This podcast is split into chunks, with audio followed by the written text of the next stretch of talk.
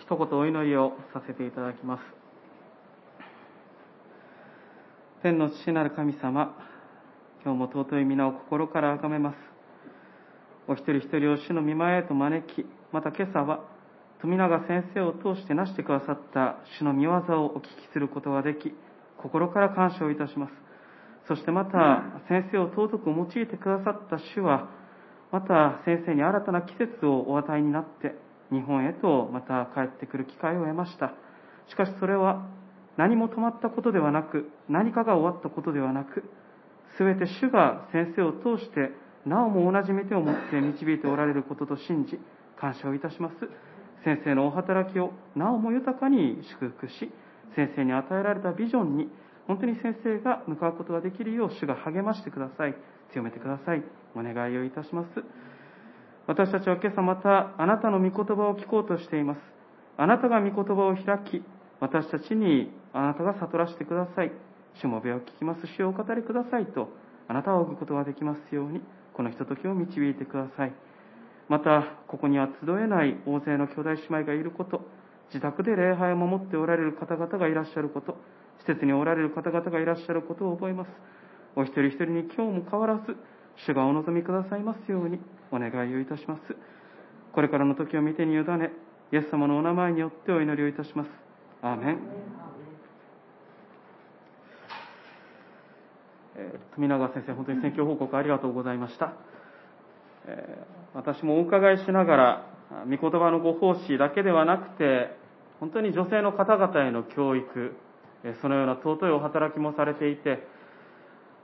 当に何か宣教と言いますと、私たちは聖書の言葉を伝えるということをよくイメージをするのですが、決してそれだけではないわけです。イエス様の愛が伝わっていくこと、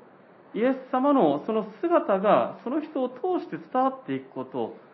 それは宣教すでに宣教そういう意味で先生のお働きを聞きながら本当に宣教をなさってきてくださったんだなということを覚えて感謝をしていますで今朝はあの種まきの例えをご一緒に聞かせていただきたいと思って開きましたイエス様は弟子たちに対して多くの例え話をなさったんです比較的この例えは有名なものでしょう。えー、皆さんもよくご存知かもしれませんが、さらっと内容を確認をしますと、えー、種まく人が種まきに出かけたわけです。で、この方は至るところに種をまきます。道端や岩地、茨の中、そして、まあ、余市に種がまかれたということが言われます。種は余市にまかれると100倍もの実を結ぶ力のある種であるとそのように書かれているしかし、えー、この例えの通りまかれる土地によって実の結び方が全然違うということが言われるわけです良い土地にまかれればこの種は100倍もの実を結ぶ力があるのだけれども最初の3つの土地には、ま、問題があって上手に実を結ぶことができないということが言われている。で、イエス様の例え話って、まあ、分かりやすいようでいつも分かりにくいなと思うのですが、この箇所に関しては、例外的に先生イエス様の解説があります。この例えは何を語っているのか、9節15節に書かれてますが、このまかれた種というのは、神の言葉であると言われます。そして、このまかれた4つの土地というのは、神様の言葉を聞く、まあ、一人一人の人の心を指しているということが説明をされるわけです。土地というのは心であると。で、そうであるならば、まあ、言い直すと、おそらくこういうことだと思うんです。心が道端のようであるというのは、神様の言葉、まあ、御言葉ですよね。御言葉を聞いて、素晴らしいと一瞬感動するんだけれども、すぐにその感動に疑いや、まあ、言い訳というものをサタンが囁いてくる。そして、感動した心がすぐに冷めてしまうということでしょう。心が岩地というのは、御言葉を聞いて根付きをしようとする、信じ燃やされる。まあ、先週新年正会で私たちも燃やされたわけですけれども、何かを決心するのだけど、でも帰ったらうまくいかない現実がたくさんあるわけです。ここでは燃やされた。でも、帰ったらいろいろなことがあって、それ以上根が深く、まあ、根付かない、夢から覚めたように決心を手放してしまうということがある。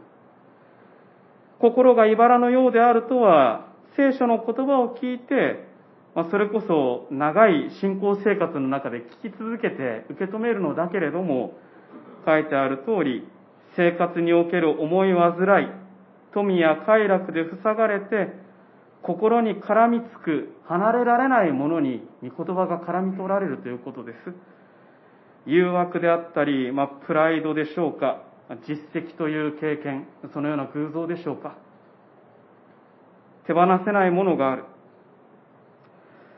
そして最後の、まあ、心が良い土地というのは、立派な良い心で御言葉を聞いてそれをしっかり守り、忍耐して、やっと実が結ばれるということがここに書いてあるわけです。で、この例えを聞くと、私たち皆こう問われるような気がするのです。さあ、あなたの心はどうでしょうかと。どのような土地でしょうかどのような心でしょうか皆さんは今どうですかと、私たちは問われるような気持ちになる。そのような例え話です。ただ、まあ、私自身の告白をさせていただくならば、情けない話ですが、私は、この例え話を聞くたびに、私の心は良い土地ですと堂々と言えた試しがないです。むしろ、この例えを聞くたびに、私の心の中にあるカラスの攻撃が思い当たります。根付かせないような堅くなな岩地というものが私の中にあることを見せられます。心を覆う茨なんかあれもこれもと思い浮かびます。そういう存在が思い浮かぶ。それがむしろ鮮やかに示されるような気を私はするのですけれども、皆さんはどうでしょうか？もしかしたらこの話を聞いて、あ私はこうだ、私はああだということを思われるかもしれません。けれどもですね、イエス様はこの例え話を語った時に、ほら見てごらん、あなたはちゃんとした良い心で御言葉を聞けないから、だからダメなんだみたいなことを言うためにイエス様はこの話をされたんでしょうかあなたはダメだ、あなたもダメだ、あなたもダメだ、だからもっと良い地になりなさいってことを言うためにお話をなさったのでしょうか私はそうではないと思っています。むしろ、この種まきの話というのは、マタイにもマルコにもルカにも書かれているんです。おそらくイエス様が何度も何度もよくお話しされた話なんですよ。で、それはなぜよく話をされたかというと、人々の前で、私はこういうものだと自己紹介をするために話された話なんです。私はこういうものなんだ。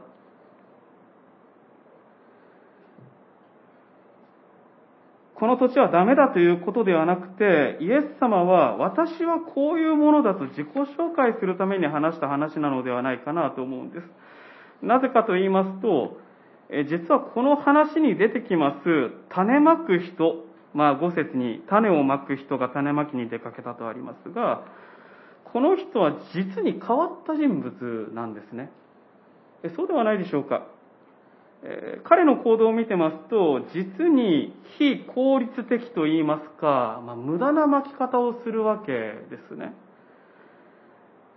私はあのほんの少しだけですけども昔野菜を育てた経験があるんですで種を植えてそこから芽が出ていくための作業っていうのはものすごく繊細な作業なんですよちゃんと丁寧にその度に水をあげるだとか種によっても水をあげる頻度が違うだとか実に丁寧な作業を要するわけですね、え、種がそういうものであるならば言うまでもなくまあ、道端であったり、岩地であったり、茨の中になんか種をまいても芽なんか出るわけないんです。収穫だけを見込むならば、そんな場所にまいても無駄なんです。けれども、この種まく人は、良い地にまいたのと同様に、見境なく種をまくんですよ。見境なく種をまいていく。道端にも、岩地にも、茨の中にも種をまいていく。収穫だけを見込むならば、無駄遣いです、種の。そうです。この種まく人は無駄遣いをするんです。放蕩するかのように種をまく。気前よく種をばらまいていく。効率的な収穫などを気にすることもせず、まるで種をまくこと自体が楽しくて仕方がないかのように。この人は種をまき続けていく。子供のように無邪気に楽しく種をまいていく。実はこの種まく人とは誰のことでしょうか？先ほども言いました。これはイエス様のことなんです。イエス様です。でイエス様はこの種まく人と同じように、とても気前よく神の言葉をまいたお方なんですね。そうではないでしょうか。イエス様は、例えば、当時の人たちが見向きもしなかった病人であったり、悪霊つき、そんなところに関わって一体何の意味があるのか。そう思われるような人たちにも関わり、神様の愛を示されました。またイエス様は、最初イエス様に親しげに近づきながらも、後にはイエス様を妬み、裏切り、訴え始める、パリサイ派や立法学者という人たちにも、同じように神の言葉を巻き続けました。ある人はその言葉を聞いて信じましたし、ある人は同じ言葉を聞いて妬み、イエス様への殺意に駆られました。しかしイエス様ご自身は、結果などを気にすることのないかのように、イエス様は神の言葉をとことんばらまいていかれたんです。神の言葉を語り、とことん神様の愛で両者に関わっていかれたわけです。なぜでしょうか？効率的に実を結ぶ、効率的に宣教を成功させるだけなら、神様を信じそうな人だけを相手にすればいいんではないでしょうか？でもイエス様は全ての人を愛しておられたんです。全ての人を愛しておられた。そしてご存知なのです。その人の心が道端であろうとも、岩地であろうとも、茨の中であろうとも、どんな土地の心の人であっても、神様の言葉が、神様の愛が不要な人など一人もいないんです。誰しもが神の言葉によって実が結ばれ、神様を知る必要がある。誰しもがそうだと。その愛の広さ、長さ、高さ、深さ、神様が、イエス様があなたをどれほど愛しておられるかということを知る必要があるわけです。このことをイエス様はよくご存知なのです。だから、イエス様は種をまかれます。どんな人の心にも、そしてそれは今も変わらない。イエス様は今も生きておられるわけですよね。そして今も私たちの心に神の言葉を、それを通して示される神様の愛というものを気前よく巻き続けられる神様、イエス様なんですね。私たちがこの例え話から知らなければならないのは、自分の心の状態、自分の土地はどういう状態か、まあ、確かにそれも大事かもしれませんが、それ以上に大事なことは、そういうような健康診断的なものではなくて、むしろ、今私の心が岩地のように固まっていても、茨が生い茂り、カラスが旋回をしていたとしても、御言葉に力がないとそういう実感に苛まれる時であったとしても、イエス様はそれでも今、私たち一人一人に神の言葉を語っておられるということです。どんな心であろうとも。そして、私たちがそれを今聞けないな、実感がないなと言って、イエス様は変わらないんです。語り続けて、関わり続け、愛を表し続けてくださる。私たちが知らなければならないのは、そのような神の愛を語り続けておられるという事実です。今も神は変わらずに私たちに語り続ける。私たちの心は変わります。時に素直に聞ける良い土地の時もなんかあるんです。あるんですけども、茨にも岩地にもなるし変わりやすいのです。でも知らなければならないのは、変わらないのはイエス様は変わらないということです。イエス様は変わらない。イエス様は変わらずに私たちを愛し、響かない私の心に気前よくも恵み深く、御言葉を語りかけ続けてくださる。その事実は変わらないし止まらない。そして、この種は、良い地にまかれると、100倍もの実を結ぶ力がある種です。神様の言葉には力があります。聖書の言葉には力がありますし、でもこれは、聖書の言葉もそうなんですけれども、先ほども先生のお証を聞いて思いました。神の言葉となって、キリストの愛を表す一人一人の関わりを通しても、神様は働かれる。そこにも人を変える力が、そこにまかれる種が確かにあるんですね。そして神様の言葉は実を結ぶと100倍も成長します。どんなに今良いものが自分に見出せなかったとしてもです。私たち時々そんなあるんですけど、もうなんか私なんかダメやって、もう見言葉も響かへんっていうのがあるわけですけど、どんなに今自分の中にいいものが見出せなかったとしても、神様が私の中に実を結び始めてくださるならば、変われない人間なんかいないんですよ。私たちはいつからでも神の言葉によって作り変えられることができるわけです。もう終わります。もう一つ、最後にもう一つだけ確認をしておきたいことがあります。御言葉によって実を結ばれた私たちは、今度は種まくものになるように召されるということです。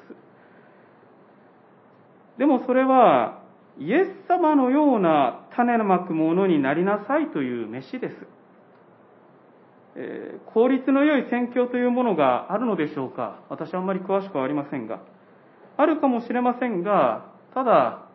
まあ、イエス様はおそらくそうはなさらなかったんですね。そこに撒いて何になるそんなところに撒いても無駄だ。そう言われるところに出向いて喜んでイエス様は種をまかれたんです。まけば実を結ぶかもしれないけれども、先生おっしゃってくださいました。まかないところは決して実を結びません。